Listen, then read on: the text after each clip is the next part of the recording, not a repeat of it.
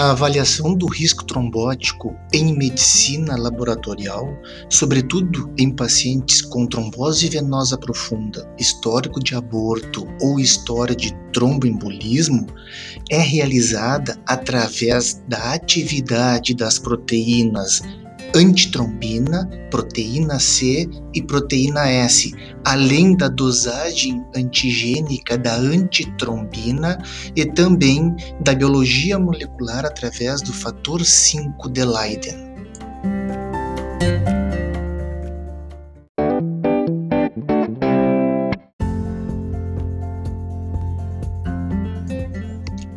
Ao entendermos a ação dessas proteínas em nível molecular, estaremos relembrando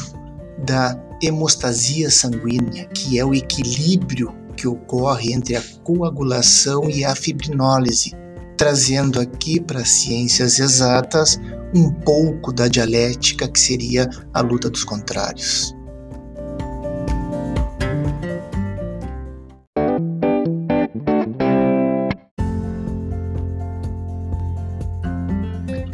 Para concluir, a avaliação do risco trombótico na medicina laboratorial se dá através da diminuição da atividade plasmática da antitrombina, da proteína C e da proteína S ao redor de 40 a 70% dos indivíduos normais padronizados. Também se dá através da dosagem por nefelometria da antitrombina e também através da pesquisa por biologia molecular do fator 5 de Leiden, que aumenta de duas a três vezes o risco de trombose em pacientes heterozigotos e até 12 vezes em pacientes homozigotos.